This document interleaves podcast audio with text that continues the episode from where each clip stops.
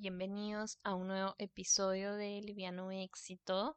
Soy Daniela Ramírez, hoy voy a ser su host y tengo como invitada a alguien que ya conocen por aquí, que seguramente la han escuchado en varios episodios, pero hoy nos va a hablar de un tema muy importante. Ella es Tatiana y nos va a hablar de el control de las emociones desde un enfoque psicológico. Y para mí este tema realmente es importante porque yo trabajé mucho los últimos años en poder controlar mejor mis emociones, en el poder entenderlas y en todo este mundo de la inteligencia emocional.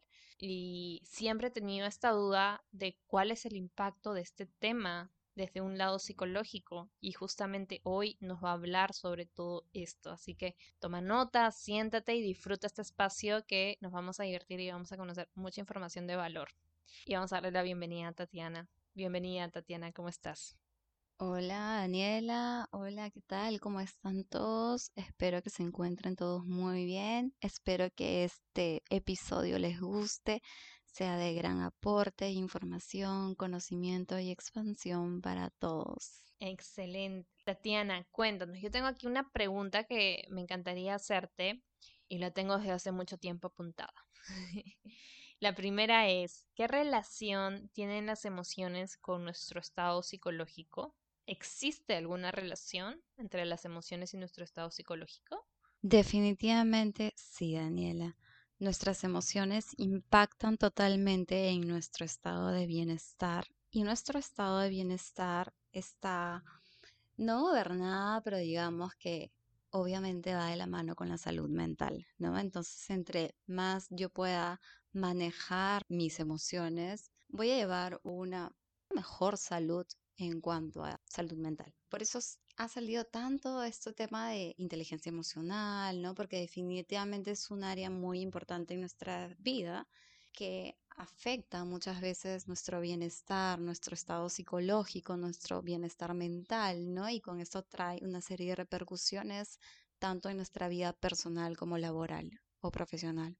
Ok, y Tatiana, e, ¿esto en cómo influye en nuestras vidas? Em, mira, yo he, visto, como tú sabes, y les cuento para los que no saben, he estado muchos años en temas de recursos humanos, eh, entrevistando personas, viendo si hay personas aptas o no para el puesto. Y quiero preguntarte, ¿el estado psicológico, por ejemplo, puede ser un factor eh, para que una persona no entre a un puesto, eso eh, lo sabemos definitivamente.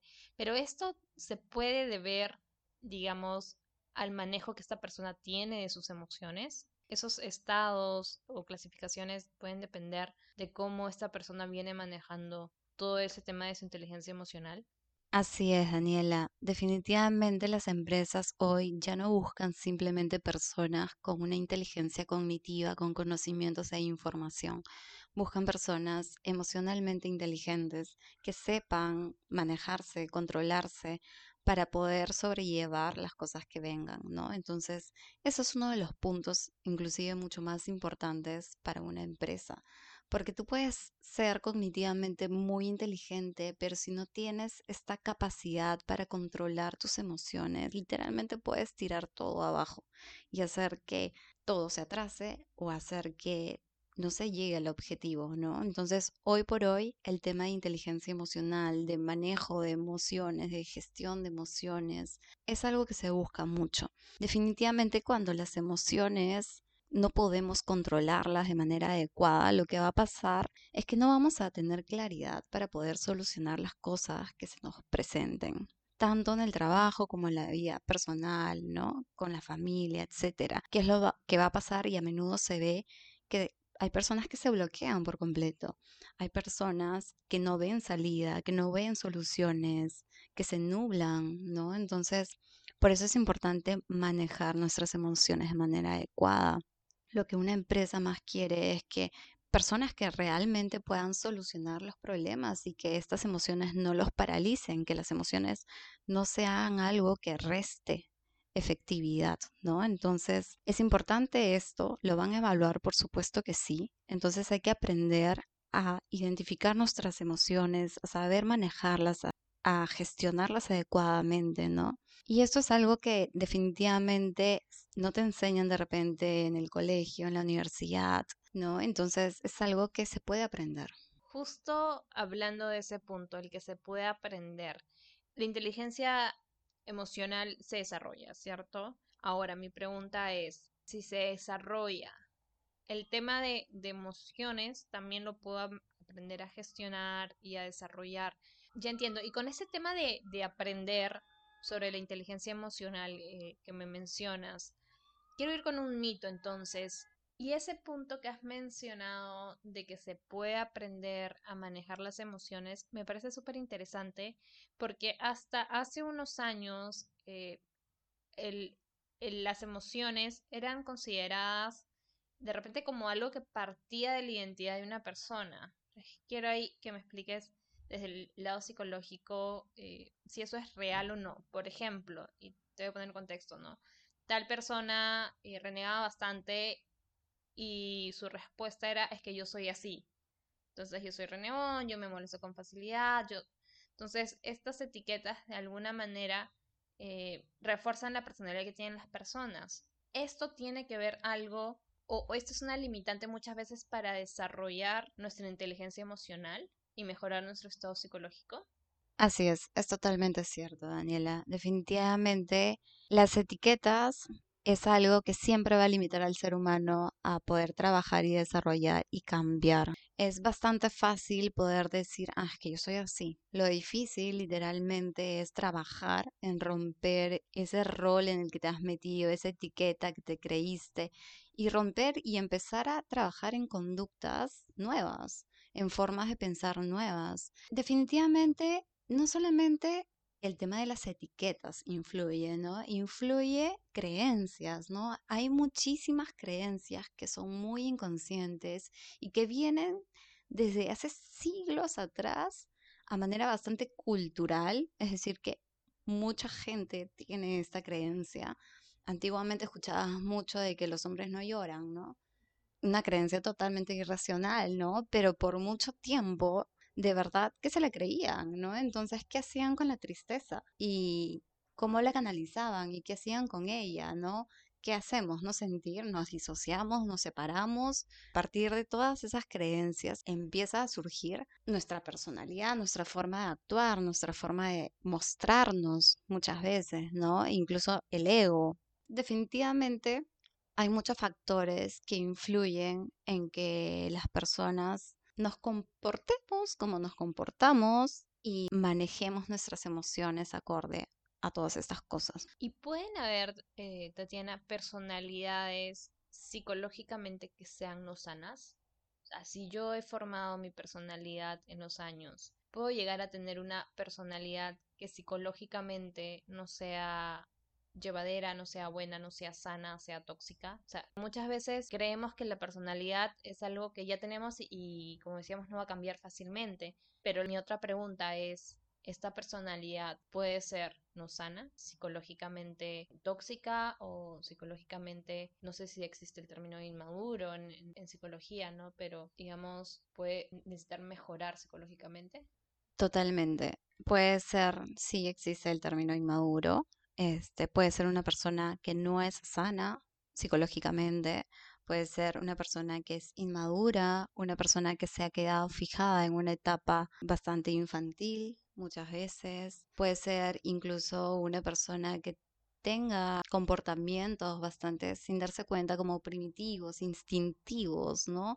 A modo supervivencia todo el tiempo. E incluso lo podemos reducir a personas que no son muy funcionales qué es lo que está pasando aquí. Definitivamente no hay un manejo adecuado de las emociones. Y cuando no hay un manejo adecuado de las emociones, no hay un manejo adecuado de nuestras conductas, porque no están aisladas. Nuestras emociones siempre van a generar una forma de comportarnos y de conducirnos en la vida. Si es que mis emociones se desbordan, mis conductas también van a ser desbordadas y no van a ser funcionales. Y ahí implica que la persona no va a ser funcional dentro del hogar o dentro de su ámbito laboral o profesional. No están separadas. Entonces, todo lo que yo voy a sentir me va a llevar a actuar de cierta manera. Por eso es muy importante poder aprender a gestionar adecuadamente nuestras emociones y para poder hacerlo muchas veces también tenemos que mirar hacia atrás,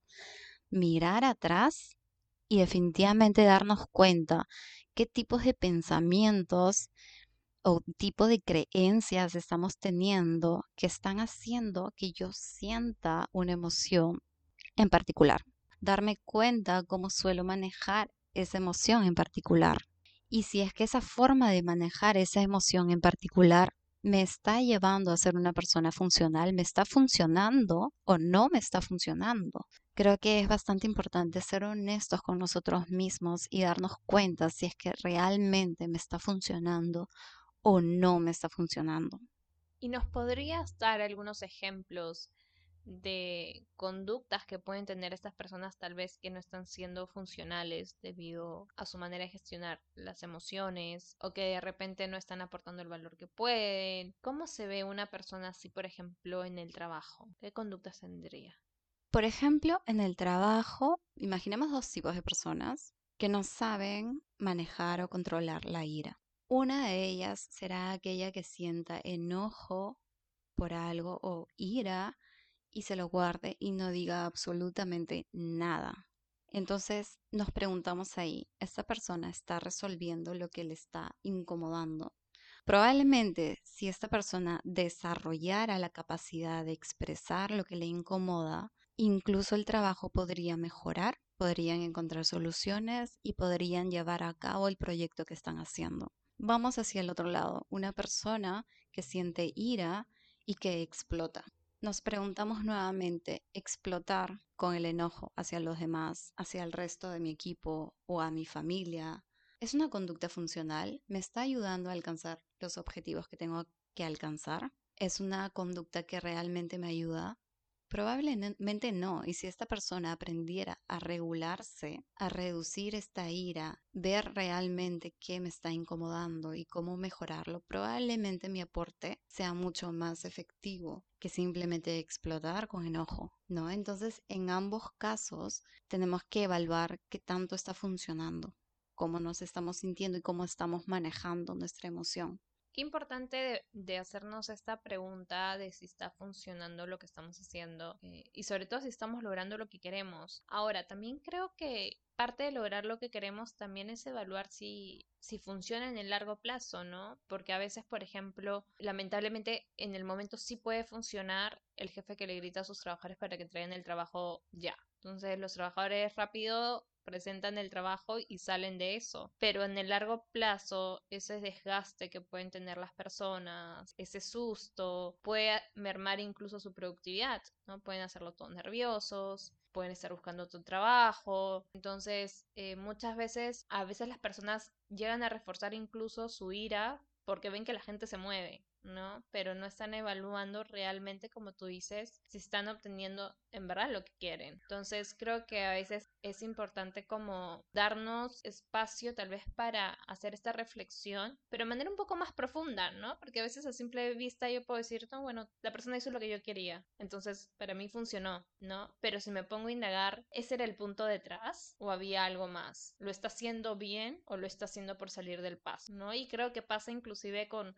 nuestras parejas, en nuestra casa, ¿no? El tener que gritarle de repente a tu pareja para que haga algo, el tener que utilizar la fuerza. Entonces, creo que ahí hay una línea delgada entre la manipulación también, ¿no? Y la influencia, el cómo yo te influencio en hacer algo y cómo te comienzo a manipular para que hagas lo que yo quiero, ¿no? Ese también es, es un tema psicológico, se puede trabajar desde un enfoque psicológico estos temas.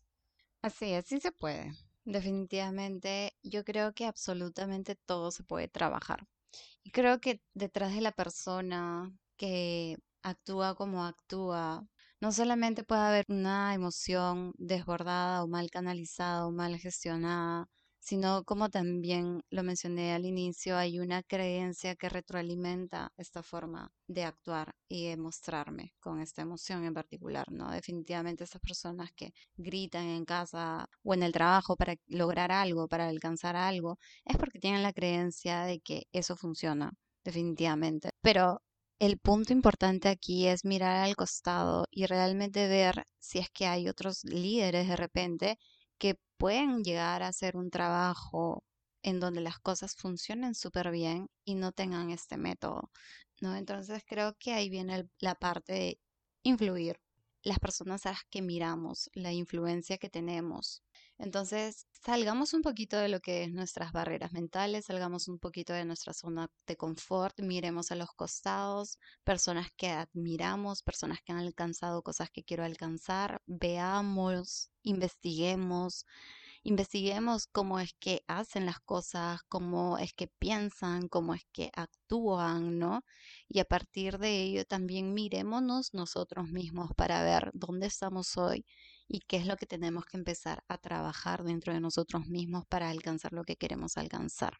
Nuestras emociones son muy importantes, definitivamente, y te pueden llevar al éxito o te pueden llevar al fracaso, literalmente. Una persona que no sabe manejar sus emociones, que no sabe controlar sus emociones, que no sabe gestionar sus emociones, puede ser guiada y llevada hacia el fracaso.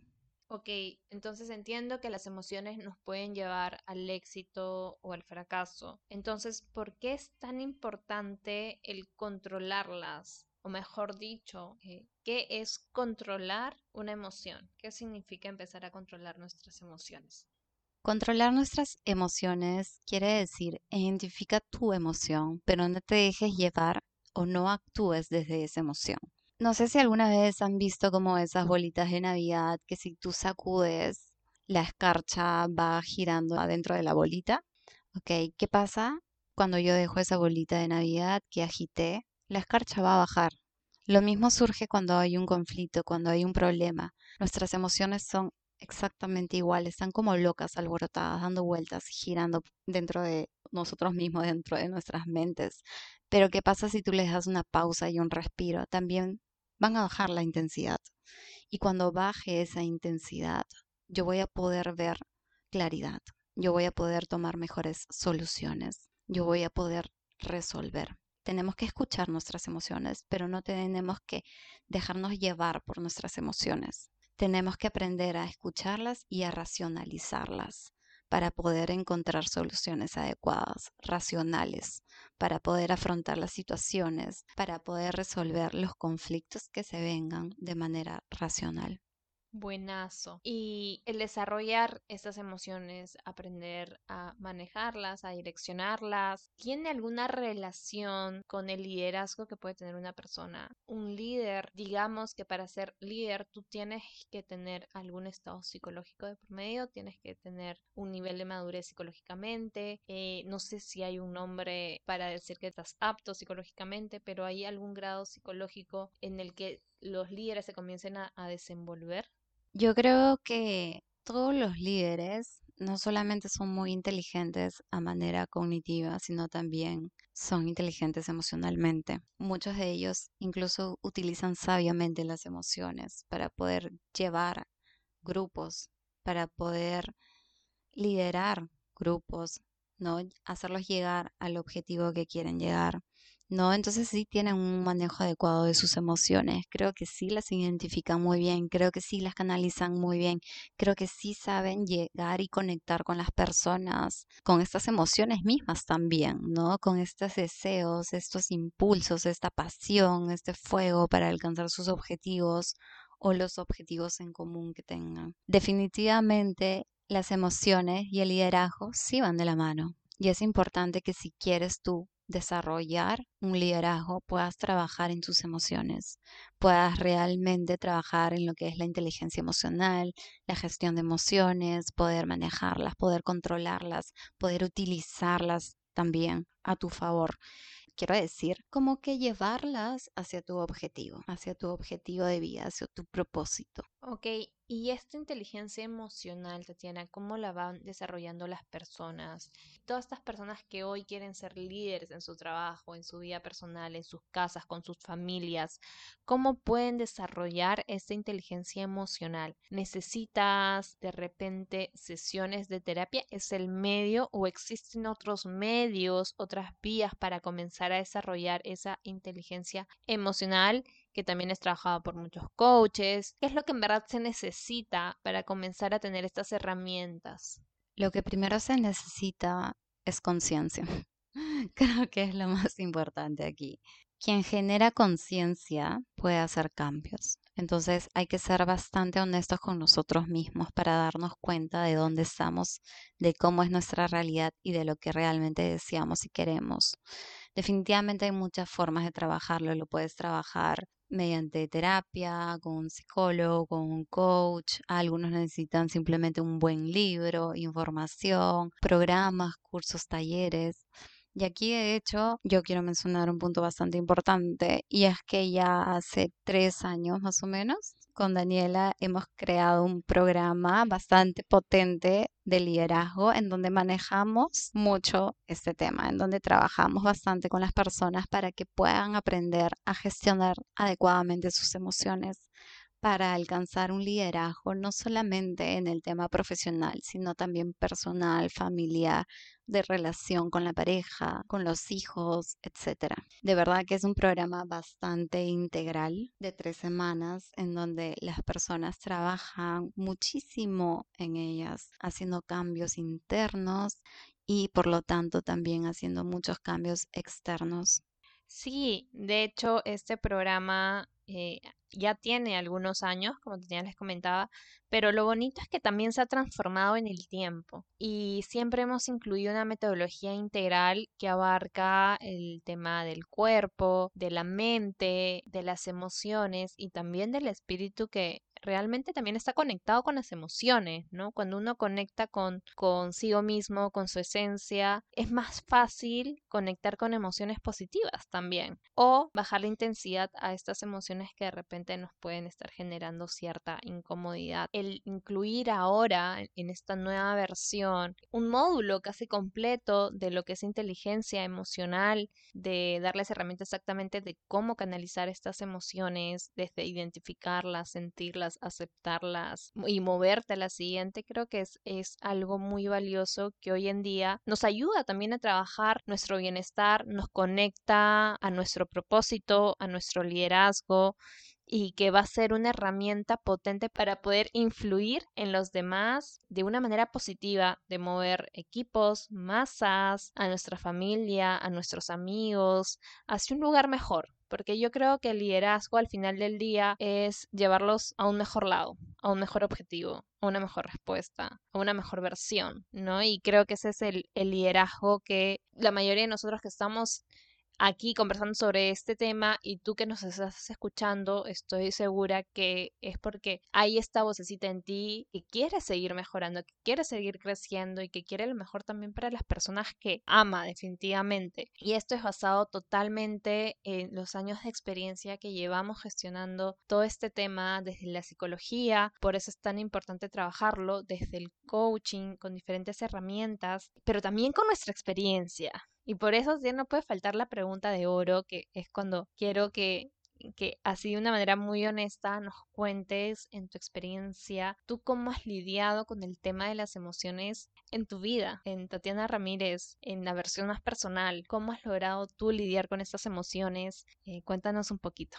Bueno, en este punto quiero aclarar hay dos tipos de tendencias. Personas que tienen una tendencia hacia este lado más emocional y personas que tienen una tendencia al lado más racional. En mi caso, yo tengo una tendencia hacia el lado emocional, ¿no? Entonces, para mí ha sido un trabajo de verdad que inicié hace 20 años atrás, literalmente 20 años atrás, en donde estaba mucho más joven y las emociones literalmente se me desbordaban.